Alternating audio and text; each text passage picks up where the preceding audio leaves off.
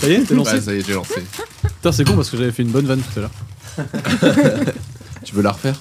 Bah non, je m'en souviens plus. C'est bizarre, j'y crois pas du tout. T'as fait une bonne vanne tout à l'heure. Oh là là là là. Mais ça va être le podcast de la vengeance ou quoi? C'est une petite rivalité, je sais pas pourquoi. Enfin, si, je sais totalement pourquoi, mais. C'est de la haine. C'est uniquement de la haine. Et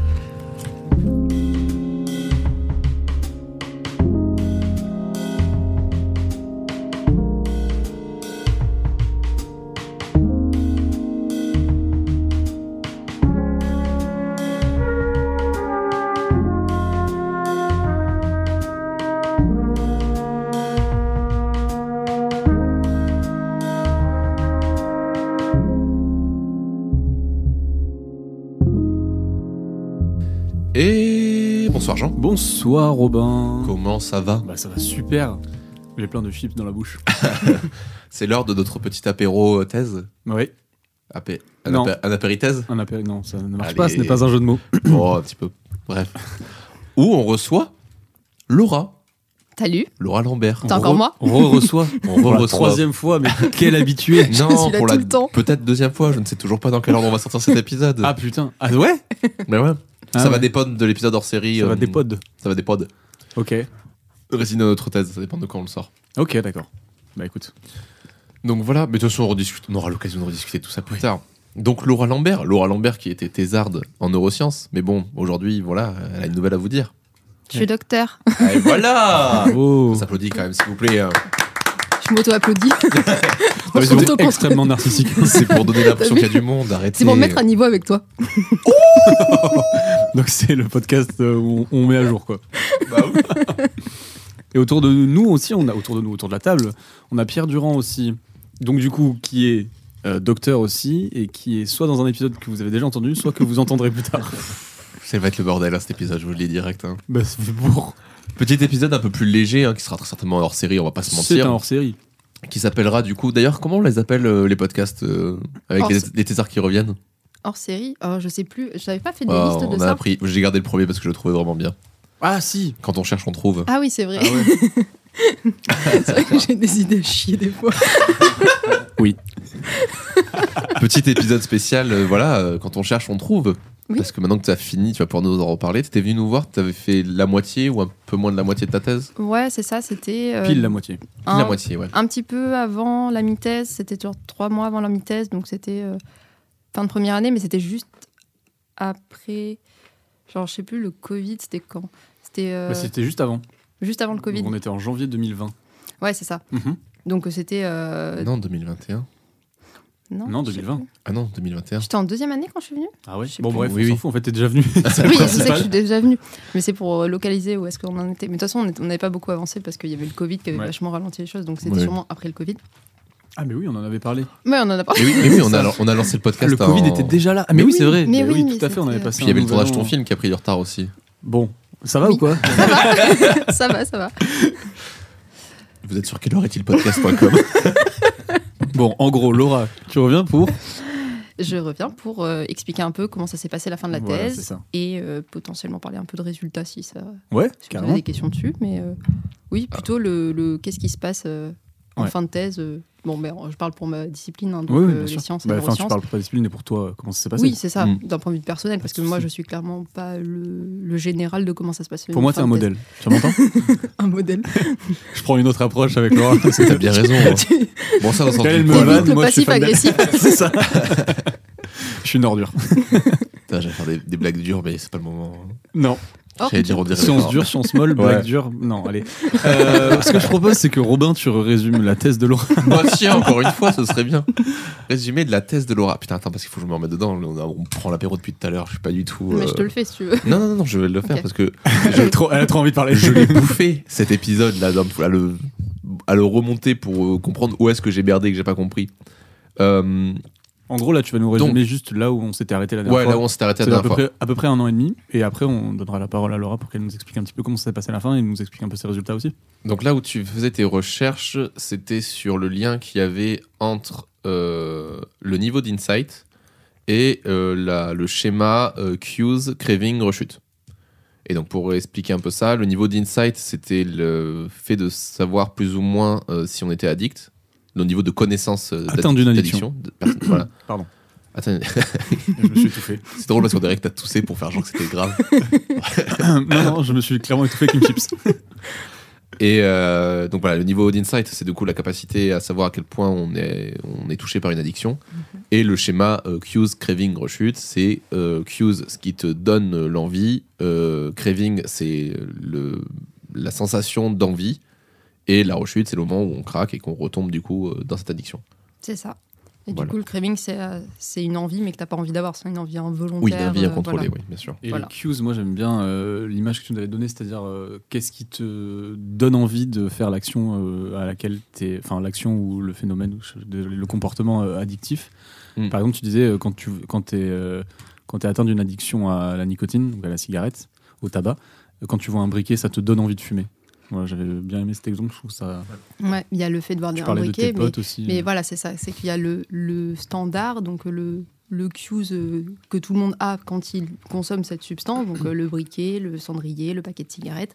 Et puis il y a tes cues personnels qui sont dans quel contexte tu as l'habitude de fumer. Genre tes potes. tu nous genre tes potes, genre euh, des ta marque de cigarettes et pas euh, Ouais. les autres marques de cigarettes. ou peut-être si tu fumes des roulés par rapport aux indus, ça t'intéresse plus ou moins.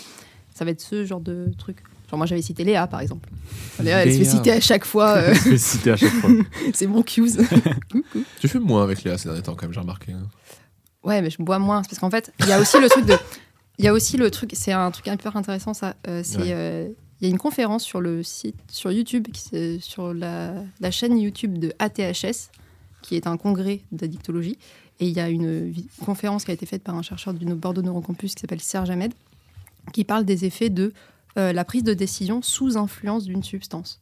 Hmm. Et qui parlait du coup du fait que quand tu es sous alcool, que tu en sois conscient ou pas, ça peut être. euh, bah là, c'était dans un modèle animal, donc ils mettaient des- les animaux sous alcool, mais sans qu'ils en soient conscients. Et bien, t'es- tu as tendance à consommer plus que si t'es pas sous alcool, d'une autre substance. Ah oui. Mais c'est ce qu'on ça- disait, genre quand tu commences à boire, t'as envie de fumer ou un truc C'est comme ça, c'est que ça Enfin, s'entretient vachement euh, bien le, le truc de euh, quand t'es sous influence d'un truc, ça te donne envie de plus euh, d'autres trucs. C'est pour ça qu'on envoie des textos à ses ex aussi quand on est bourré. Non, c'est parce que ta prise de décision quand t'es bourré, elle est pas terrible. Je ne fais pas ça, ok? Donc t'as plus de filtre en fait, t'as plus d'inhibi- d'inhibition, donc euh, Mm. tu vas, euh, tout ce qui te passe par la tête, ça devient une bonne idée. Ok, Sauf que non. Légitimement non. Et du coup, bah, on commence par quoi? Par euh, un peu justement les conclusions que tu as pu tirer de, cette, de ces trois années? Trois années, Ouais. c'est ça que tu as fait toi? Ouais, j'ai fait trois années de recherche? trois ans et quatre mois. Ok. Parce qu'on a eu une rallonge Covid. C'est vrai, on en avait parlé aussi. ouais.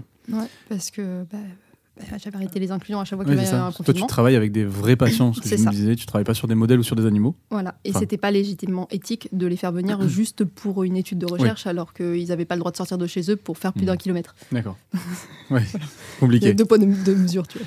Donc, trois ans et quatre mois, qu'est-ce que tu veux nous dire un petit peu sur, sur tes résultats euh, en restant assez. euh, Assez simple. Alors en gros, j'ai étudié euh, ce sujet-là, donc le lien entre le fait d'être conscient d'être malade et euh, essentiellement c'était plutôt le craving et ensuite un peu le modèle Q craving, euh, rechute et usage. Et je l'ai étudié de deux façons, c'est-à-dire la différence entre les individus, c'est-à-dire est-ce qu'une personne qui est plus ou moins consciente d'être malade, est-ce qu'elle va se comporter différemment d'une personne qui, est plus ou moins consciente d'être malade Donc mettons, si tu n'es pas conscient, peu ou pas conscient, versus si tu es très conscient d'être malade, est-ce que au niveau du craving, ça se passe de la même façon? Et à ce niveau-là, ce qu'on a mis en évidence, c'est que finalement, les personnes qui ont moins conscience d'être malade, ou qui ont un plus faible insight, ils ont tendance à rapporter moins facilement le fait d'avoir eu du craving. C'est-à-dire que rétrospectivement, quand tu leur demandes, ils vont dire qu'ils en ont pas eu ou pas beaucoup, comparément à ceux qui, disent, qui ont un meilleur insight. Alors qu'en fait, si tu leur demandes sur l'instant, ils en ont a, peu- a priori autant. Ils Donc, en ont pas que- forcément plus, Non, ils en ont pas forcément plus, mais ils en ont au moins autant. mais ils Et en sont pas conscients. Mais du coup, quand on leur demande a posteriori, ils ont tendance à le sous-estimer. D'accord. Donc euh, la question se pose de savoir quels sont les mécanismes qui expliquent ça. Est-ce que Mhm. c'est un défaut de cognition et de rappel? Est-ce que c'est parce qu'ils l'encodent pas comme une expérience importante et donc ils le rappellent pas forcément? Mhm. Parce qu'il peut se passer plein de choses dans le moment où tu, passes- tu vis quelque chose. Il y a tout le contexte de qu'est-ce qui se passe à ce moment-là qui fait que tu euh, encodes plus ou moins facilement cette information. Quand tu te brosses les dents, tu t'en fous, tu l'encodes pas cette information, elle te Mhm. sert à rien. Tu vas pas t'en rappeler de comment exactement tu t'es brossé les dents. Moi aussi. Mais, oui, mais chacun ses fétiches. Mais ça me fait penser, ce que tu dis là, ça me fait penser, on m'avait expliqué que le. C'est ça, c'est que le cerveau fait volontairement. euh, efface volontairement Abstraction, le truc. oui, c'est ça. Comme par par exemple, quand tu tournes la tête, il retient pas image par image toutes les choses qu'il voit quand il tourne Ah, ben bien sûr que non. Mais là, mais là, on continue, tu as tous tes stimuli sensoriels. As, ben là, tu as tes vêtements sur toi, mais heureusement que tu te te réfléchis pas aux vêtements que tu as sur toi, à la sensation que ça fait sur ton corps. Mais ça serait infâme. Tu as les, les odeurs, les, la lumière, tout le, il, il quadrille tout le truc, ta localisation dans l'espace, mais qui est, heureusement que tu t'en rappelles pas. Il y a- il y a- Est-ce qu'il y a une question aussi de conscient et inconscient, un peu du coup, euh, dans, cette, euh, dans ce que tu as trouvé? Bah, alors ça, c'est des pistes potentiellement de recherche qu'on aurait sur le fait que peut-être qu'en fait, ils ont euh, moins, peut-être moins conscience de l'expérience de craving, c'est-à-dire qu'ils le ressentent moins consciemment, mais que ça, il se passe quand même quelque chose dans le corps qui, qui, qui normalement devient du craving conscient Mhm. et qui pourrait expliquer le fait qu'ils s'en rappellent moins et que, enfin, qui, en tout cas, quand on leur demande, ils, ils le rapportent moins. Mais ça va un peu en contresens avec ce qu'on a trouvé sur le qu'est-ce qui se passe quand on leur demande sur l'instant, puisqu'ils sont capables d'en rapporter autant. Oui. Donc, nous, ce qu'on pense, c'est que c'est plutôt des mécanismes de cognitifs qui font Mhm. qu'ils encodent moins facilement cette information. Oui. Et on a aussi mis en évidence euh, dans un deuxième papier que, que potentiellement ces individus-là, ils ont moins de chances d'arriver, donc ceux qui ont moins d'insight, moins conscients d'être malades, ils ont moins de chances de devenir abstinents ou de reprendre contrôle de leur usage quand ils sont en début de prise en charge. Donc ils auraient moins cognitivement quelque chose de moins important, enfin, ils auront moins de capacité de contrôle de leur euh, comportement par rapport aux autres. Après, quand on, quand on fait un peu de la philosophie ou de la science de, de comptoir, on se dit que effectivement, si des gens sont conscients de leur euh, maladie, ils vont mm, enfin, arriver plus facilement à s'en sortir, entre guillemets. Bah oui et non, parce que ça peut être complètement... euh, En fait, il y a plusieurs choses. Tu peux être plus conscient, il y en a qui te diraient, bah, s'ils sont plus conscients, ça va leur causer plus de peine de Oui. se rendre compte, et Ouais. donc du coup, ça va être contre-productif, et ils vont être plus anxieux, plus dépressifs, etc. Ouais, je vois. alors que finalement, c'est pas ce qu'on retrouve dans les résultats, alors que c'est souvent plutôt contre-intuitif ce qu'on trouve en sciences, euh, en psycho et en sociaux. C'est la vie générale n'est rarement le, Oui, oui, le- bien sûr. le truc euh, majoritaire. Donc ça, c'est ce qu'on a trouvé sur entre les individus. Et après, il y a le niveau intra-individuel, c'est-à-dire chez un même individu. Est-ce que son niveau de conscience de sa maladie bouge au cours du temps Est-ce qu'elle évolue spontanément ou sous l'effet de quelque chose, de, des, des- des thérapies ou de, de médicaments ou quoi que ce soit? Est-ce que ça évolue sur un temps long ou sur un temps très court? Est-ce que genre, ce matin, je peux être super consciente et à 14h, ça y est, euh, je suis guérie? Ouais. C'était un peu ça la, la question. Ouais. Et du coup, on a utilisé donc l'application qu'on avait développée pour Mhm. euh, étudier les comportements des gens. Et on évaluait donc plusieurs fois par jour leur niveau de conscience, leur qu'est-ce qu'ils avaient fait, est-ce qu'ils avaient consommé, est-ce qu'ils avaient eu du craving, etc. Et ce qu'on s'est rendu compte, c'est que finalement, ce niveau de conscience, même s'il fluctue pas forcément beaucoup en termes d'intensité, il fluctue chez les individus au cours du temps. Donc, à un moment donné, on peut être très très conscient d'être malade et à un moment donné, moins conscient. Hmm. Donc on n'a pas évalué quels étaient les facteurs qui expliquaient ces fluctuations. Mais ce qu'on s'est rendu compte, c'est que quand l'individu est plus conscient d'être malade, dans les heures suivantes, il va rapporter plus de craving. Alors que quand il est moins conscient d'être malade, donc s'il a une diminution de son niveau de conscience à un moment donné, dans les heures suivantes, il va, ramener moins, il va rapporter moins de craving. Donc il y aurait une influence potentiellement, même si ça c'est des corrélations, même si c'est prospectif, c'est des corrélations, il y aurait peut-être une influence du niveau de conscience et donc des capacités cognitives qui expliquent ce niveau de conscience sur le fait de pouvoir rapporter correctement son craving dans les heures suivantes. Et ça, c'est hyper important en, recherche parce qu'on étudie toujours le craving en demandant à l'individu parce qu'on n'a pas de biomarqueur. Donc, on est obligé de demander à la personne Mm. est-ce que tu as eu du craving ou pas? Et c'est aussi important en clinique parce que finalement, les médecins, ils, se, ils demandent toujours de façon rétrospective aux patients bah alors, du coup, dans les mois, suiv- le mois précédent, euh, depuis qu'on s'est vu la dernière fois, est-ce que vous avez eu du craving S'il n'est pas capable de le rapporter, le médecin, il va se dire bah, ce Ouais, patient-là, il n'a pas beaucoup de ouais. craving. Et donc, du coup, je ne vais pas agir là-dessus. Hmm. Alors que finalement, peut-être qu'il faudrait. Donc ça, c'était le deuxième versant de, de la thèse, donc le niveau intra-individuel. Mais euh, du coup, parce que moi, ce que j'avais compris la première fois quand c'était vu, c'était que c'était vous qui avez plus ou moins désigné euh, les niveaux de- de- d'insight. et au final, ce que tu en dis, c'est que le niveau d'insight, il a été un peu aussi géré du coup par les patients. C'est-à-dire? Parce que j'avais cru que c'était vous qui avez, euh, en- avec des dialogues et en rencontrant du coup les, les patients, qui avez dit bon ben lui son niveau d'insight est plus ou moins élevé et que vous vous étiez focalisé d'abord là-dessus. Mais qu'au final Oui. le niveau d'insight change aussi et que vous l'avez pris en compte. euh, Oui, alors en fait, on a, c'est ce qu'on l'évalue de différentes façons. C'est-à-dire qu'on l'a évalué avec des auto-questionnaires. Donc, c'est des questionnaires que les gens Oui. remplissent euh, sur différentes questions qui ne sont pas explicites. C'est pas est-ce que tu es conscient d'être malade? Ouais. C'est des choses qui, quand tu les recoupes, te donnent un niveau de conscience. Donc, ça, on l'a fait en laboratoire une seule fois. Et ça, ça nous donnait un niveau d'insight moyen général de l'individu à cet instant T, donc en début de prise en charge. Et après, sur l'application, on avait rajouté des questions qui étaient du coup un peu plus explicites et qui donnaient le niveau d'insight à l'instant T, mais qui Mhm. étaient répétées plusieurs fois par jour. Donc ça nous permettait de voir à quel moment ça évolue au cours du temps. Et ce qu'on a pu voir, c'est qu'il y a des gens chez qui c'est très stable. Ceux qui ont un meilleur niveau d'insight, en général, ça reste complètement stable. Et il y a des gens qui sont un peu moins élevés au niveau d'insight, mais qui ont des fluctuations qui peuvent être soit très faibles, soit très y en a des patients chez qui c'était genre vraiment euh, matin et soir, ça changeait euh, Ouais. du tout Ouais. au tout. Quoi. Et euh, du coup, à un titre personnel sur ces résultats, est-ce qu'il y a une frustration? Est-ce que tu es satisfaite? Que- Comment ça s'est passé quand tu as pu mettre en lumière ces résultats? Non, c'est, je suis plutôt satisfaite parce qu'en vérité, de, on ne s'attendait pas à avoir autant de, vu le contexte et comment ça s'était passé au cours de la thèse, autant de sujets par Mhm. rapport à ce qu'on attendait. Donc j'ai quand même réussi à écrire cinq papiers que j'ai mis dans la thèse. Il y en a un qui était accepté pour publication quand j'ai rendu le manuscrit. Et euh, j'en avais un qui était en quasiment fini et qui allait être, euh, bah, du coup, qui a été accepté là, euh, cette semaine. Mhm. Donc le premier a été publié et le deuxième a été accepté. Et on a réussi à faire deux papiers, trois papiers supplémentaires avec le reste des résultats, euh, Ah ouais, tu as réussi Sur- à faire 5 articles sur cinq articles sur la thèse. ouais. Putain, c'est Balèze. Hein. Voilà. balèze. Sachant que du coup, euh, là, on continue les inclusions parce que c'était. bon, pour ma thèse, on en avait 39 sujets, mais on a, on a continué les inclusions et on, va, on en est déjà à plus de 60. Ok. Waouh. Puisqu'il y a eu une grosse accélération parce qu'en fait, c'était une étude qui de base était hyper localisée à Bordeaux, Mhm. mais on a eu un appel à projet et on l'a étendue, donc elle est devenue multicentrique. Et maintenant, on inclut euh, à Limoges, à Bayonne, à Poitiers, à Montjoie, euh, vers le Mans. Tu vois, genre, vraiment des- on a Mhm. vraiment étendu nos capacités de recrutement et donc du coup, on a de plus en plus de sujets. Et donc, ce qui va être intéressant, c'est de pouvoir voir du coup, est-ce qu'il y a des différences selon le type d'addiction? Est-ce que c'est pareil chez des gens qui ont une prise en charge ou non? Et ça, c'est des questions qu'on va pouvoir poser. Donc, on a vraiment plein de pistes de choses à voir à ce niveau-là, grâce au, au truc. Vous allez pouvoir prendre aussi peut-être en compte aussi le contexte et la, cu- la culture, parce que c'est vrai que pour l'instant, comme tu dis, c'est très localisé à Bordeaux et dans quelques villes de France. Mais est-ce que la- le rapport à l'addiction est différent dans d'autres pays euh, Ouais, mais rien qu'en France, en fait, parce qu'à Bordeaux, on est vraiment très. euh, bah, parce que le professeur Marc Vécombe, qui est le chef de mon laboratoire actuellement, parce qu'il est devenu chef, il était directeur adjoint, maintenant il est directeur. euh, il est aussi chef, de- il était chef de clinique de- du pôle addictologie Oui. et en fait lui, il a fait toute sa carrière sur la thématique du craving. Donc en fait, dans la clinique et dans la recherche, dans notre dans notre institut, on est très focus sur le craving, mais même dans les prises en charge pour les médecins et dans les formations qu'on fait à Bordeaux. Dans les autres dans les autres villes de France, c'est pas forcément le cas. Parce que le craving, ça, c'est euh, même si ça, il y a beaucoup de données de la littérature qui valident ça en tant que concept et en tant que que, que fait important dans lequel il faut tenir compte parce que maintenant c'est un critère diagnostique. C'était pas le cas avant.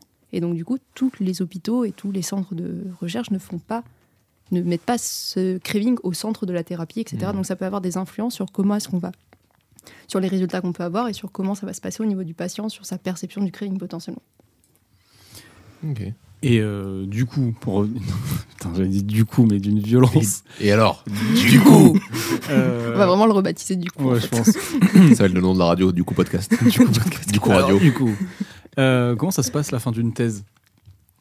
Alors la fin Déjà, c'est à partir de quand la fin d'une que ça commence à se finir Euh, alors moi je dirais que la fin d'une thèse, c'est à partir du moment où tu te poses vraiment pour écrire. Ok. Ok. Est-ce que Mm. toi, t'as continué à... Non, t'as- quand t'as commencé à écrire, t'avais plus d'expérience ou tu faisais un peu les deux en même temps J'avais euh, relayé à une de mes stagiaires qu'on a embauchée et qui du coup a pris le relais à partir de, de juillet sur euh, toutes les inclusions, etc. Et toi, et qui a maintenu. Et moi full j'ai écriture. j'ai fait full écriture et j'ai refait des analyses en septembre-octobre et j'ai rendu en novembre. Parce que du coup elle a continué les inclusions et, euh, et j'ai récupéré les données à Ouais. ce moment-là. Mais euh, la fin d'une thèse c'était particulier. Enfin, moi je sais que j'ai eu complètement ce truc de j'ai l'impression que écrire c'est genre une montagne. Ouais. Et genre, j'ai l'impression que je dois partir d'en bas et arriver pile en haut en saut d'un saut, tu vois. Genre, Ouais, d'un coup. c'est pas possible. Donc euh, j'ai eu la chance d'avoir ma directrice de thèse qui m'a dit, qui m'a pris dans son bureau, qui m'a dit, on se pose maintenant et on fait un planning. Ouais. Et elle m'a Ah, et elle m'a découpé. Genre, euh, j'avais fait un genre de, de truc euh, de, avec des titres, des sous-titres en disant un petit plan euh, vite fait, trois trucs dedans.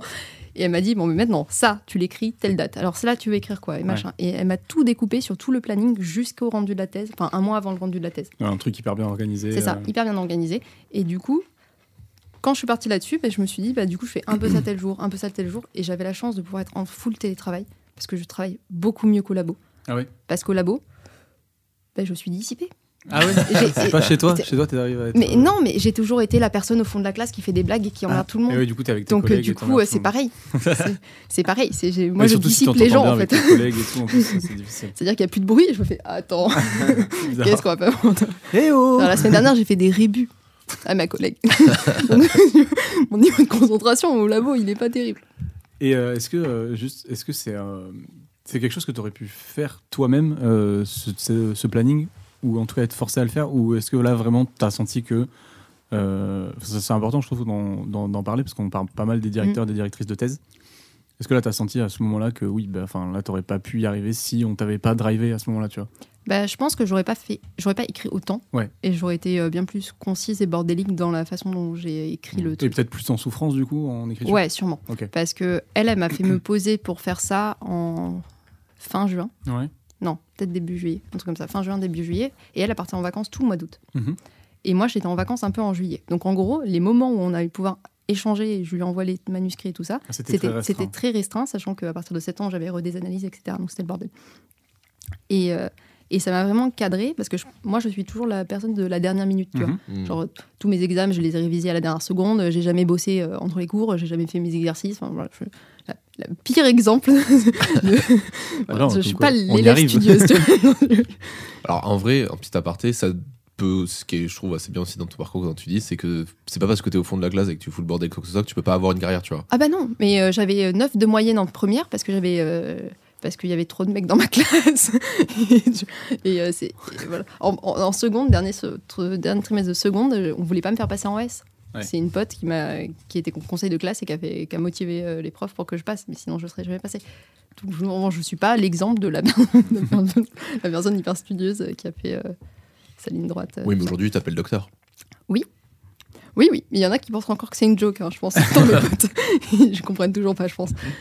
Et du coup cette montagne Et alors, ben, cette organisation ça s'est fait euh, Et ben, euh, en fait, j'ai réussi à vachement bien tenir le planning parce qu'à partir du moment où tu me mets des deadlines, euh, c'est vite le rush en fait dans ma tête. Donc j'avais, Ouais. j'avais ce truc de. T'avais plein de mots, fallait que tu fasses au dernier moment en fait. Non, mais c'est- en fait, c'était genre dès que je, dès que j'ai trop de trucs à écrire, c'est le rush. Donc j'écris tout d'un coup. Et après, je suis en avance. Et je, et je suis là, bon, bah, c'est bon, j'ai le temps. du coup, c'était un peu en mode vague. Genre, des fois, j'étais genre euh, trop, euh, trop à fond, mais je faisais des journées de fou de 8h, 22h, j'en pouvais plus. Et euh, il y a des moments où j'étais là, genre, bon, 18h, euh, on va faire quoi? On va allumer Twitch Genre, tu vois, c'était vraiment euh, complètement décousu. Mais le fait d'avoir ce cadre, en fait, qu'on m'a imposé, parce que sinon, je- ça aurait été plus le bordel, euh, ça m'a vachement aidé à écrire et à construire le truc. Ce qui fait que du coup, bon, je me retrouve avec 1000 fois, 1500 fois trop de pages par Ouais, bah rapport oui, à une thèse coup. classique. Parce que en sciences, c'est à peu près 140 pages, on va dire. Au-delà de 150, t'abuses. J'ai fait 286 pages. Ah Ouais. Et ça a été accepté euh, 286 oui, oui, non, mais il n'y a, pas de limite en fait. c'est juste qu'à ouais. partir du moment où t'écris trop, les gens ils lisent plus, tu vois. C'est- la Tu limite, les as c'est- noyés dans. La limite, c'est le niveau d'intérêt des gens quand ils, quand ils lisent. Si t'es là pour raconter ta vie, on va te faire, bah, c'est bien, mais euh, écris ta biographie, on s'en Ouais. fout, Et on après- la lira pas. Pour la soutenance, du coup, Ah ouais, on, en- on entend souvent euh, que la soutenance, euh, c'est comme une sorte de formalité quand même, parce qu'une fois que tu as écrit le papier, euh, le plus dur est fait. ouais. Bah, en vrai, c'est un peu ça. En gros, toute la fin de la thèse. Donc, t'écris, ta, t'écris ton manuscrit de thèse et après, tu fais ta demande de soutenance de thèse. Ça doit être fait six semaines avant de, de, de, De soutenir. Ok. Et moi, j'avais la deadline de, à la fin de mon contrat, qui était en 31 janvier, je devais avoir soutenu. C'était Mhm. imposé par l'école doctorale et par la fac parce qu'on avait une rallonge et on n'avait pas le choix, de- on ne peut pas déroger à ça. Et donc, du coup, moi, ma deadline, c'était 30 novembre. Si au 30 novembre, j'ai pas rendu ma thèse, c'est dead. Tu, vois, genre, tu te Mhm. démerdes. Et Enfin, donc, du t'es coup, juste plus payé, non? C'est tout? Non, ils, ils avaient imposé le fait de Ah ouais. soutenir euh, avant la fin du contrat. peux- Parce que c'est une thèse financée. Ouais, mais des fois, tu peux arrêter. Enfin, t'es Oui. pas obligé de continuer avec le financement, mais tu peux soutenir plus tard. Oui, mais parce qu'en fait, c'est d'habitude, ils ont, un, ils ont ce truc de. ah, comme tout le monde commence en septembre-octobre, Ouais. si tu soutiens en décembre, c'est la même année, tu vois, dans, Ouais. la tête. T'es pas obligé de repayer une année scolaire. Nous, ils nous ont fait repayer une année scolaire, ceux qu'on finit Et en Eh oui, puisque janvier, tu avais etc. 4 mois de rab. Donc, du coup, ils ont été hyper restrictifs sur à quel moment tu veux le droit de soutenir, etc. Et donc, du coup, et donc, du coup, je sais plus ce que c'était la question parce C'était que euh, après, en fait. C'est du coup la, la soutenance, Ah oui, la comment ça se soutenance, la- les euh, modalités. Et donc, du coup, donc, tu, tu constitues ton jury de thèse, c'est validé par l'école doctorale. Et en fait, une fois que tu as fini ta thèse, tu rends ta thèse, tu l'envoies à des rapporteurs. Donc, tu choisis euh, un ou deux rapporteurs qui sont des professeurs dans d'autres universités, qui vont émettre un rapport sur ta thèse et qui vont t'autoriser à soutenir. Donc, en gros, à partir du moment où ils t'ont autorisé à soutenir, il n'y a pas d'ambiguïté, sauf si c'est vraiment une catastrophe ta soutenance, sur le fait que tu vas être docteur. Oui, oui. Mais comment ça peut être une catastrophe, une soutenance? Bah, il y en a, ils sont pas du tout à l'aise en présentation, mais après, c'était pas du tout à l'aise en même si pas à présentation. l'aise en présentation, tu fais une mauvaise présentation, mais c'est pas, enfin, c'est pas ça qui va ton En fait- travail, quoi. C'est vraiment genre, si t'arrives et que tu sabotes ton travail. je Ouais, pense. je pense que le, le, le cadre où ça pourrait s'appliquer, c'est s'ils se rendent compte que la personne qui a écrit la thèse n'est pas la personne qui soutient. Oui, voilà, c'est ça. Oui, Genre que vraiment la personne, elle était, euh, elle s'est fait tout faire faire par quelqu'un d'autre et qu'elle arrive, elle est en touriste et qu'elle connaît rien. Mais Oui, c'est le rare. seul cas où je pense que ça pourrait arriver. Je pense que que- c'est très rare les gens qui se sont plantés à la soutenance et euh, en mode euh, genre non t'es pas docteur. En plus Je pense que tu as une deuxième chance, tu vois, une deuxième soutenance. euh. oui, oui. De toute façon, si, ça, ouais. de toute façon, le rapport de thèse qu'ils qu'ils émettent, ils te disent pas tu soutiendras jamais. Ils te disent tu n'es pas prêt à soutenir, voilà, c'est tu ça. continues. Hmm. C'est tout. Bon, Il n'y a pas de. Il n'y a pas de, de Oui, il y a pas- il y a pas de truc, genre, de pas- grosses contraintes, raté. etc. Et euh, bah, je m'incruste dans, dans le podcast. Bonsoir. Bonjour. Bonsoir. Après 30 minutes. Euh, pour rajouter un, un truc, ce qui est important dans, dans la défense de sa thèse, c'est la manière dont on a pris euh, connaissance des euh, remarques qui ont pu être faites par euh, les rapporteurs et la manière dont on va défendre euh, sa, sa propre recherche, en fait. Et, et ça, c'est important parce qu'après, ça apparaît euh, sur le, le rapport de, le rapport de thèse. Et le rapport de thèse fait partie un peu du, du CV du, du doctorant, de ce que j'en ai, de ce que j'en ai compris. C'est ça. Sachant qu'ils peuvent euh, émettre des avis euh, chacun, ils font, en fait, il y a un, transcrit exact de ce qui s'est à peu près passé en termes de questions, comment tu as répondu, etc. Donc il y a quelqu'un qui prend des notes et qui, euh, Hmm. qui fait ça. Et euh, par exemple, moi, dans mon jury de thèse, on avait choisi pas que des. En fait, tu choisis ton jury de thèse. C'est-à-dire que c'est Ouais. le laboratoire, c'est toi, c'est ton directeur de thèse qui Ah, choisit le jury de thèse. C'est pas Enfin, c'est toi qui choisis, tu demandes à des gens et les gens acceptent. Oui, c'est ça. euh, Mais en normalement, gros, c'est toi. C'est-à-dire qu'en fait, tu peux complètement constituer un jury de gens qui sont complètement d'accord avec toi tous. Ouais. Donc ça va complètement dans ton sens. Donc tu n'auras pas de détracteurs qui vont te dire euh, Ah bah non, c'est des conneries ce que vous faites. Et les tracteurs? Oui, en plus, je parle pas en face du micro, c'est super. micro, ouais. Mais du coup, euh, nous, on avait fait le choix de pas forcément travailler avec que des gens, enfin de, de demander qu'à des gens qui étaient euh, complètement en accord avec ce, ce qu'on- nos, nos concepts sur le craving, etc. Ah, Ce qui cool. fait que du coup, dans mon jury de thèse, il y a eu énormément de questions sur euh, et de le but remise en question sur les concepts qu'on avait mis en place, etc. Et sur euh, qui étaient du coup en accord avec certains membres du jury, mais pas avec tous les membres du jury. Et ça a été une grosse discussion sur les concepts, le pourquoi. Mais en fait, le but de cette soutenance, c'est plutôt d'avancer sur les concepts et la compréhension du sujet, et pas du tout de casser le doctorant. Oui, parce qu'on voit le- la soutenance et le rapport de thèse comme une fin en soi euh, d'une thèse, mais en fait, c'est vrai que, comme tu dis, quand tu invites des gens qui. Et c'est souvent ce qui est fait, euh, quand tu invites des gens qui sont pas en accord avec toi, c'est que ça soulève des débats, et même au sein du jury, c'est-à-dire que ça va être avec le Mais c'est doctorant, avec, euh, ben là, en l'occurrence, Ah mais moi, ils se répondaient les miens. voilà, c'est ça. Et du coup, ça, ça soulève aussi. Une thèse soulève d'autres questions. Enfin, c'est le, le principe d'une thèse, c'est de pas justement s'arrêter à la fin de. Tu réponds pas ça. à toutes les questions, quoi. C'est ça. Et puis, et puis moi, le, les conclusions de ma thèse m'ont amené à plein de perspectives possibles de qu'est-ce qu'on va faire avec Mhm. ces résultats. Parce qu'en vrai, on peut faire plein, plein de choses par rapport à ça.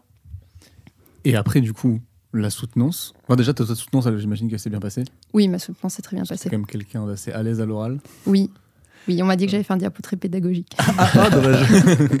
c'est pas forcément une très bonne. euh. Mais si, si, bah si. Euh, ça veut dire qu'il y avait Ah, des je croyais membres de pédagogique en mode carré, en mode euh, scolaire. Non, non, Ok, pédagogique dans le sens euh, euh, compréhensible pour tous les membres du jury qui n'étaient pas forcément des spécialistes dans tous les domaines que j'abordais. Ah, bah, Bah, c'est cool, compliment, du coup. Moi, j'avais fait un, j'avais un gros jury, j'avais genre six personnes, et j'avais fait en sorte d'avoir des gens qui étaient spécialistes, mais de un des trucs que j'avais, tu vois. Et donc, du coup, j'avais euh, des spécialistes de l'étude en vie quotidienne, des spécialistes de psychiatrie, des spécialistes du craving, des spécialistes de l'addiction, mais pas forcément que de l'addiction euh, chez l'homme, il y a aussi de l'addiction chez l'animal. Et donc, du coup, cette pluralité dans mon jury faisait que ils pas, ils connaissaient pas tous ce dont j'allais parler. Hmm. Ni comment ça se passait, ni de Oui, quoi donc fallait ça. que tu donnes un petit Donc, cours en fait. donc, en fait, c'est ça, c'était un cours en fait, ma thèse. Le- L'introduction de ma thèse, c'était un cours. C'est trop bien. C'est ce ce génial. fait Mais moi j'ai le seum d'avoir raté ça. hein. Ce qui fait que du coup, dans mon jury, il y avait des potes à moi qui ont compris ce que je racontais. Ouais. Parce que bah, Oui, ce c'était tellement dire, un ouais. cours que, C'est trop bien. que du coup. Mais en plus, j'ai un sujet relativement simple à expliquer. Parce que c'est. Tu trouves? Non, mais ce que je veux dire, c'est que le mot addiction, ça va, tu vois. En fait, ça parle à tout le monde déjà. Donc, Ouais, euh, c'est ça. C'est Pas facile- forcément facile à bien, mais- conceptualiser, mais, euh, c'est voilà, c'est c'est des trucs faciles à expliquer. Si je te parle du récepteur MDMA, tu vas faire. Ah, ah. D'accord. Le récepteur MDMA. Oui, les récepteurs dans le cerveau. Tu vois, si je travaillais sur sais, ça, ça serait oui plus d'une condescendance. Oui, bah oui. Bah oui. Voilà. Non, mais ce que je veux dire, c'est que si je travaillais là-dessus, ça serait bien plus compliqué de t'expliquer des Ouais, choses. Bien sûr. Mm. Et euh, après, du coup, du coup, c'est tout ce qui s'est bien passé. Est-ce que tu as eu ce, ce coup de blues euh, d'après-thèse Ou toi, Eh tu ben, savais ça- direct que tu allais renchaîner sur autre chose ou pas Ben, j'ai été embauchée au laboratoire. Donc là, je suis euh, ingénieur de, enfin, j'ai un poste d'ingénieur de recherche au Mhm. laboratoire pour six mois. Je finis en septembre. Donc c'est pour finir les papiers, etc. Puis j'ai des stagiaires encadrés et tout ça. Mais euh, j'ai eu cette, en fait, j'ai pas eu trop de, j'ai pas eu de transition entre les deux parce que j'avais pris des congés avant ma soutenance. Moi, je suis bon, bon, la meuf barrée qui prend tous ses congés. De toute façon, on en avait parlé. Toi, tu respectais tes horaires et tes congés. Donc, oui, euh, oui, oui. ben, je le fais toujours. hein. Bah, t'as bien raison, c'est ce qu'il faut. Donc j'avais pris des congés avant, donc je l'ai pas fait après parce qu'on avait trop de projets à Mhm. faire et qu'il y avait l'assemblée générale du labo, la reconstitution des équipes, et tout ça, c'est trop le bordel. Du coup, ça, j'ai laissé traîner et genre fin mi-janvier, j'ai eu un coup de descente de morale de ouf. Genre j'étais Ah ouais. démotivée de tout, j'avais plus du tout envie de bosser et euh, j'en ai discuté avec, du coup avec ma directrice de thèse. Et euh, je lui ai dit, mais je- elle m'a rassurée sur le fait que c'était, enfin qu'elle avait vécu un peu ça, parce que tu vois, moi je suis très drivée par les deadlines. mhm. Et quand il n'y a plus de trucs à faire, moi je Ah oui, suis là, mais bizarre. ouais. oui, bah, j'ai le temps, tu vois. Genre, c'est, Pourquoi ça, je le ça fais? peut attendre dans six mois, on s'en fout, tu vois. Oui. Et du coup, euh, j'ai pris une semaine de congé et ça va mieux, tu vois. Mais, c'est... mais Ouais, oui, j'ai eu ce truc. Alors que je l'avais pas du tout eu en thèse. J'ai jamais eu ce truc de. Genre, je me suis jamais senti mal en thèse. Bah justement, c'est après quand tu l'as plus en fait. Enfin, quand Oui, plus dans et le pourtant, j'étais de- pas dans, dans le truc de l'excès où les gens qui travaillent de 8h à Ouais. 22h et qui en peuvent plus de leur vie et qui font que ça. Mm. Donc, euh, j'ai pas eu ce truc-là. C'est Je juste pense que. que. Moi, je pense que, en fait, moi, comment je l'ai interprété par rapport à moi, c'était plutôt pas le fait que j'ai fini ma thèse et que c'était une grosse masse Mhm. de travail et que je, maintenant je suis obligée de faire ça. Moi, c'était juste la fin de je suis un enfant, tu vois. Ouais, mais c'est ce que j'allais dire, c'est que chacun. a C'est son- que c'est la fin des études. C'est ça. Vous êtes- T'es plus étudiante, t'as plus ta carte je suis plus à l'école, c'est la fin du euh, monde. Et il n'y a plus plus à personne qui est derrière toi qui te dit, euh, bah alors tu vas rendre ce papier à telle date et tout. Ouais. Mais ouais, non, mais c'est pas, pas le fait d'être encadré parce que j'avais une thèse relativement autonome, Mhm. mais euh, plutôt le fait d'être. euh, ouais, de pas être dans la vie active. J'ai pas envie d'être dans la vie active. Tu vois. Je me suis jamais dit, je vais avoir une maison, je vais avoir un chien Mhm. jaune et une bagnole, je vais faire des enfants. Et, Un chien jaune. C'est Oui, ça que t'as dit Non mais personne n'a relevé ça, elle est complètement folle. hein. C'est moi ou Personne n'a bougé, elle a dit un chien jaune. oui, parce que je pense au cliché du labrador et du scénic, tu vois. Oui, bah oui. Pourquoi t'as pas dit un labrador alors Parce que j'ai toujours mis ça un chien jaune parce que je trouve que ça rend Parce qu'on dit pas les marques. Tu dis pas les marques. Non, mais c'est parce que je trouve que ça fait encore plus cliché, tu vois. Ouais. Bon, tu veux pas acheter de maison, mais tu veux déménager à Montpellier. Non, mais je veux déménager, euh, déménager, tu vois. Genre, je- Ouais, Voilà. donc petit coup de mou là. euh, Ouais, après. voilà, Ouais, c'était Et en ça. gros là, donc t'as six mois euh, où tu finis euh, un petit peu ce que t'as pas pu finir pendant ta thèse. Ouais, c'est ça. Et après, toi t'as envie de faire quoi? Et après, moi, je pars sur un postdoc, sauf que du coup, c'est un peu pareil. Je suis dans la situation où j'ai pas fait de sciences cognitives et j'ai pas fait de techniques un peu physiologiques, genre Ouais. euh, EG, IRM et compagnie, donc j'ai pas ces compétences-là. Mhm. Et en même temps, euh, la psycho et juste faire des entretiens avec des questionnaires, euh, ça, euh, c'est bon, j'ai fait le tour, tu vois. Oui, tu veux plus forcément faire ça. L'idée du postdoc, normalement, c'est de te former sur des nouvelles choses Mhm. et pas de rester dans ton, ton truc hyper sécurisé où tu fais toujours la même chose. Et donc, du coup, pour, cette, pour ces postdocs-là, de, de EG, IRM et tout ça, je suis sous-qualifiée, Ouais. que je n'ai pas les compétences requises pour euh, postuler. Et pour les autres, je suis limite surqualifiée parce qu'en fait, j'ai fait plus que ça dans ma thèse et Mhm. euh, refaire ça, ça m'intéresse pas. Et faire des formations, du coup, pour avoir. euh, Et bien, du coup, c'est un peu ça. Dans la, le moment de transition de là, je, fais, euh, je suis sur un projet de recherche que je pilote, qui est le projet ICE, qui étudie donc l'insight, le craving et l'empathie cette fois-ci. Et euh, c'est un projet multicentrique et on a une dimension EEG. Donc là, je, vais, je commence un peu à me former sur la pose des casques EEG et je vais aller à Poitiers pour me former sur le protocole en lui-même. Et du coup, ça, ça va m'emmener la dimension euh, EEG que j'ai pas, Ouais. qui va faire que quand je vais postuler pour des postdocs, genre déjà au moins des notions, parce que bon, je, je n'ai aucune compétence en traitement du signal. Ouais. Genre le- la programmation, je suis Oui, une bille. pas euh, du tout technicienne de ça quoi. c'est Ouais. ça, c'est ça. Et avec ton mini recul, puisque en fait, il y a très peu de temps, tu as été euh, 2-3 mois, quoi. pareil. docteur. Un mois. Qu'est-ce Et que- quelques jours. Ouais, voilà. Donc, Donc, c'est- bah, 24 janvier. C'est chaud d'avoir euh, du recul. Enfin, nous, on a eu euh, Camille qui était venue nous parler de sa thèse. Et Camille a- Genet Ouais. Oui. Ah bah, je travaille avec elle. Bah voilà. Bah, Ah bah elle, est- elle nous a expliqué un peu le recul qu'elle avait eu sur sa thèse. Est-ce que toi, tu arrives déjà à avoir un petit recul sur euh, comment ça s'est passé, pourquoi tu l'as fait et qu'est-ce que tu en retires? Pense que ça, je l'ai toujours un peu eu. Enfin, j'ai Ouais. pas eu l'impression d'être euh, d'être tellement dans le truc Mhm. que je suis euh, à fond dedans et que j'ai Mhm. pas de recul sur euh, qu'est-ce que je fais et pourquoi je le fais. Je pense que j'ai j'ai toujours vu ça comme une expérience professionnelle Ouais. enrichissante qui te permet d'avoir accès à plein de choses que tu n'aurais pas si tu étais dans le cadre du travail classique, c'est-à-dire que tu as des formations, tu peux Mhm. faire de l'enseignement, tu as, une liberté de faire plein de choses que tu ferais pas en fait si tu étais dans une entreprise ou dans un modèle privé. Et donc du coup, ça, ce que ça m'a apporté, c'était des choses que je souhaitais faire déjà de base et euh, continuer à être étudiante évidemment. C'est vraiment le, très pour- gros point pour- positif. Pour de raisons évidentes. Et pas que pour les réductions évidemment. Il y a, Si, beaucoup, si. il y a beaucoup, beaucoup de gens qui, qui me disent, euh, mais même là, je connais deux, trois personnes euh, qui, à 40-50 piges, ils sont en mode, mais je veux continuer leur recherche, quoi. Ouais, Il y a des, j'ai l'impression qu'il y a, il y a vraiment la team qui, quand ils rentrent dedans, c'est fini, mais c'est un jeu quoi. en fait. Ouais. C'est c'est fun. C'est c'est genre moi je vois ça comme un truc euh, rigolo, tu vois. C'est- C'est c'est- c'est comme Twitch en fait. c'est juste que moi je joue avec des bon, ça veut pas dire ça comme ça, C'est-à-dire jouer avec des gens là. hein. avec des gens. des gens qui sont atteints d'une maladie, hein, je rappelle. Non, mais voilà, en gros, euh, le but, c'est d'essayer de. C'est comme si tu faisais une enquête. Ouais. Genre, t'es flic, tu fais une enquête. Voilà. Et tu essaies de comprendre pourquoi ça s'est passé comme ça, comment ça se passe, etc. Tu poses plein de questions. C'est ton côté un peu. T'es curieux de tout. Et puis en plus, quand tu commences à t'intéresser à des trucs, tu commences à t'intéresser à tout. C'est euh, Paint of Science, je vais, je bois les paroles des gens qui parlent de physique Ouais. euh, quantique et j'y connais rien. Et je suis là, c'est qu'il y avait bien. Voilà. Donc c'est. C'est ça, en fait. À partir du moment où tu es intéressé par ça, c'est dès qu'il y a une nouvelle idée, un nouveau projet, tu es là, oh putain, c'est super, on va pouvoir faire ça, c'est super. Mhm. Et tu commences, ton cerveau, il mouline, il invente des trucs, et tu es là, mais c'est- calme-toi, calme-toi. Du coup, tu as envie de continuer dans ça, j'imagine, et de. Ah bah oui, complètement. chercheur. euh. Oui, moi, Ouais. c'était d'objectif, je partais plutôt sur enseignant-chercheur et je comptais garder un, un pied dans la médiation scientifique Ouais. parce que la vulgarisation scientifique parce que c'est un truc que j'aime beaucoup.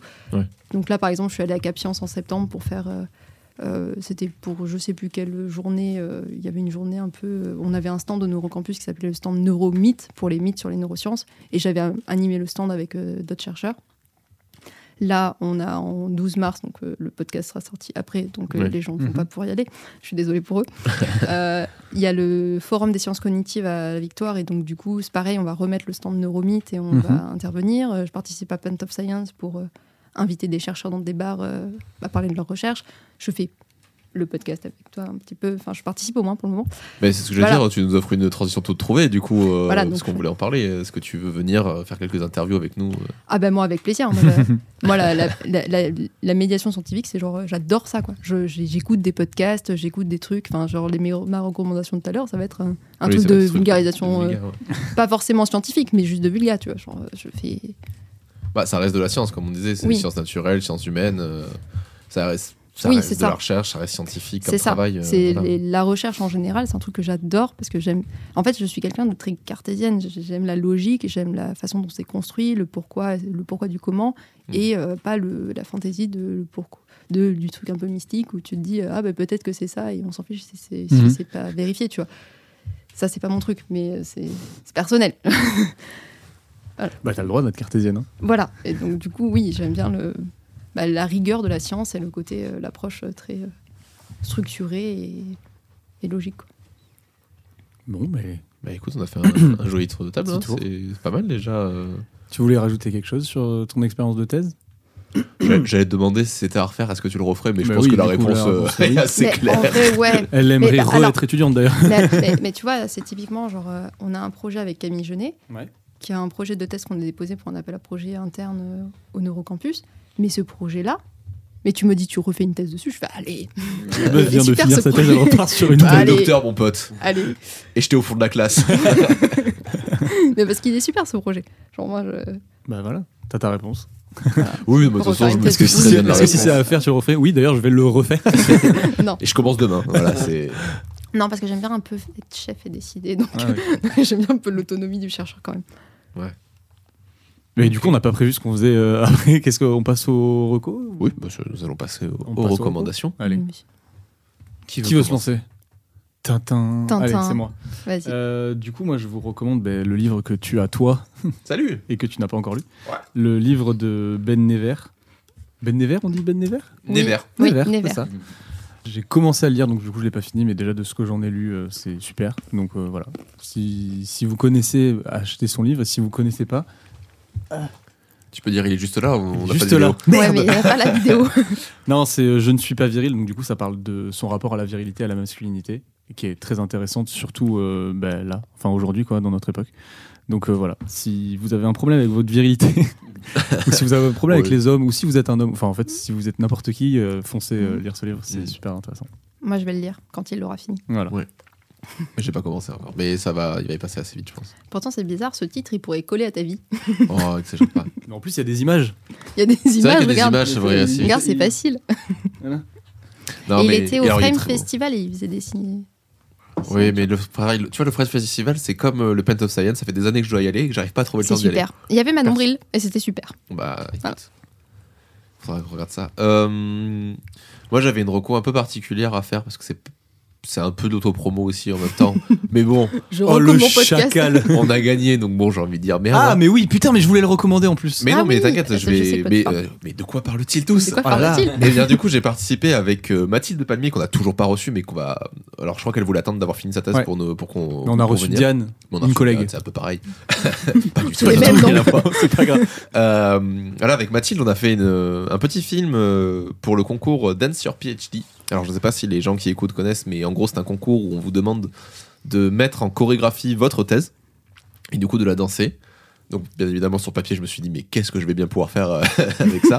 Mais c'est pas, Et- pas à toi de chorégraphier la Alors, moi, j'ai pas, heureusement. j'ai pas chorégraphié, mais c'est moi qui ai fait toute la réalisation par Non mais oui, voilà, c'est ça ce que j'allais dire, c'est que toi t'étais à la réal. Et, euh, et voilà, donc du coup, on a fait euh, un petit film de 5-6 minutes à peu près, euh, avec des musiques euh, libres de droit, dont une que j'ai composée. Saurez-vous trouver laquelle? Bravo. Non, et vous avez gagné. Et du coup, on a Le gagné concours, le euh, concours. Euh, alors, on n'est pas les grands gagnants, parce que les grands gagnants en face, c'était Ouais. une boîte de prod qui l'a fait. Donc, forcément, quand t'as 20 personnes qui sont payées, c'est beaucoup plus simple que deux qui sont pas payées. Oui, c'est clair. Mais bon, au moins, on a Mais t'as, fait. t'as gagné triche la peu. catégorie chimie. Mais on a, voilà, on a gagné la catégorie chimie avec Mathilde. Merci. J'applaudis tout seul. T'as le droit de t'applaudir, moi je me suis applaudi. Ah, allez, on s'applaudit. Allez, on applaudit. Si vous, voulez, si vous donner l'impression qu'il y a beaucoup de monde, vous tapez pas loin. Parce que si on, fait, si on applaudit là, ça fait de loin. Ouais. Non, voilà, donc du coup, on a fait. euh, alors, je pourrais pas vous donner le titre de la vidéo parce que c'est extrêmement long, mais je le mettrai en lien euh, Ouais, dans, il les- faut, il voilà, faut. dans la. Dans la description des épisodes, mais voilà, on a fait un- une petite vidéo qui est très sympa. Euh, elle sera exposée au Festival des Moissons euh, à Bordeaux. Je sais pas quand sont les dates, ça doit être en mai aussi à peu près. Faudra que je redemande à, à Mathilde. C'est en avril, je crois. On aura fait une, ouais, avril, ouais. On aura fait une version française d'ici là parce que là, on a du coup, du coup que la version internationale. Et, euh, et oui, parce qu'en fait, c'est un concours international, c'est ça que j'ai oublié de dire. Non, mais Et félicitations. voilà, on est publié dans Science et je ne- n'arrive toujours pas à, à capter ce qui se passe actuellement. C'est ouf. Mais voilà, c'est, je suis super content. Je, en vrai, j'étais très fier du résultat. J'avais bon espoir de- d'être premier. On n'était pas premier, mais quand je vois qu'ils sont les premiers, je suis pas déçu. Oui. Félicitations. Donc voilà. Et félicitations aussi aux premiers du coup, parce que vraiment leur vidéo déboîte. hein. Ah c'est ouais. vraiment Oui. très, très chouette. voir hein. bon, s'ils sont 20. euh, Ils font du pain et c'est les bactéries du pain et tout ça. Enfin, Ah ouais, stylé. Et c'est sur du rap euh, en mode années 90 et l'ambiance est en mode années 80 avec Bah, des écoute. coups dessus et tout. C'est. Mais après voilà, il y a une boîte de prod derrière. Qu'est-ce Oui, que tu veux que je ça. fasse Euh, Je peux pas rivaliser. Ça triche.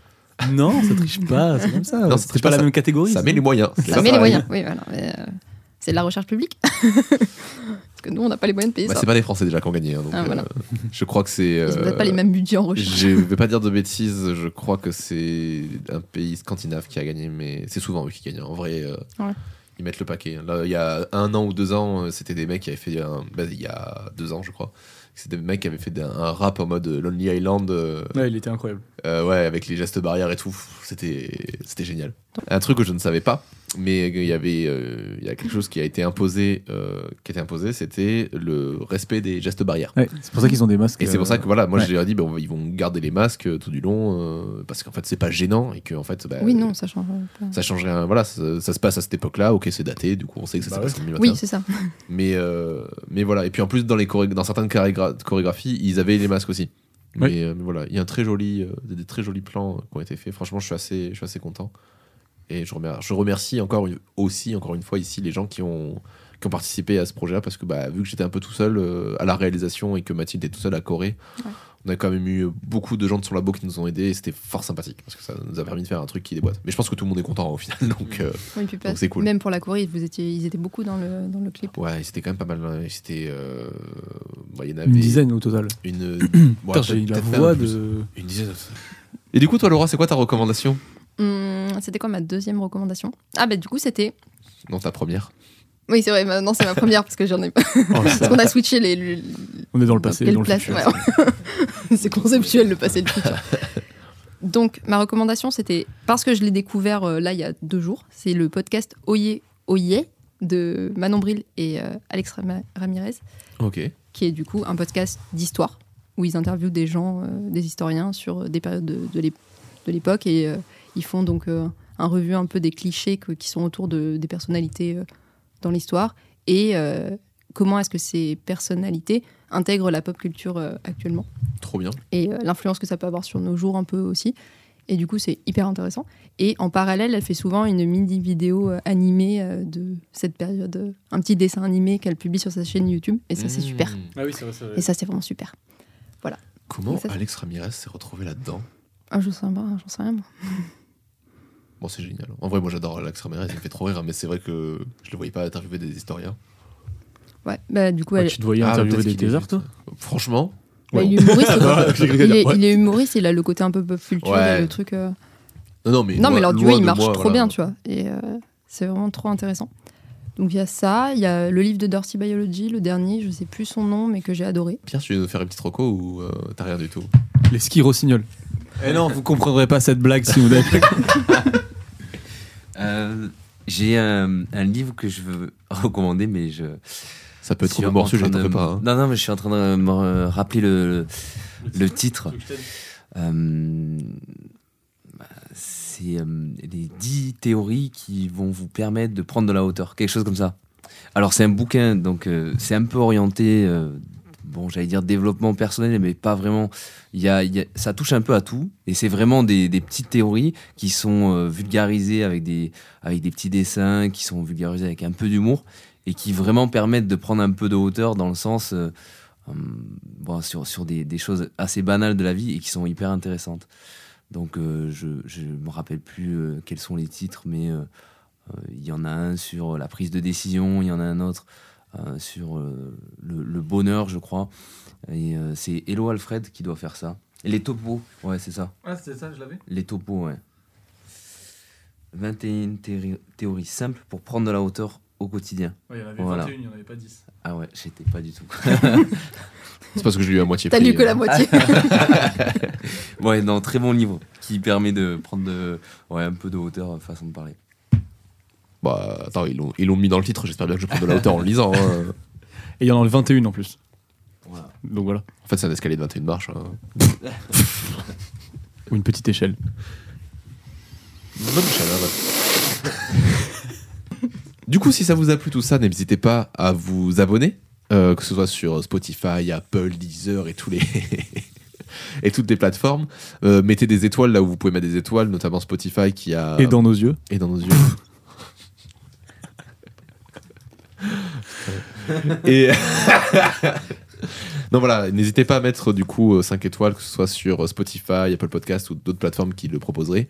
On vous conseille bien évidemment d'aller écouter d'autres podcasts de Audio Mori comme toujours dans les bons cours qui parlent de sexe et sexualité ou euh, Divine Féminine qui parle d'amour et de musique. On vous recommande aussi Parlons Sensibilité de Jean qui se trouve aussi sur toutes les plateformes. Un podcast qui parle de sensibilité. Et euh, Laura, je ne sais toujours pas où on te retrouve. euh, Euh, J'ai un Twitter pro, mais je connais pas le lien, donc je peux pas vous le dire. et le lien Twitter. voilà.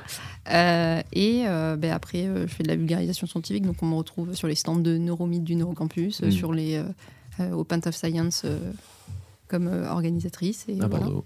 à Bordeaux. Ben voilà. Voilà. Bon, on a fait un, un joli petit tour de table. Il est l'heure de se quitter. Adieu. Et là, c'est le moment où je lance la musique triste.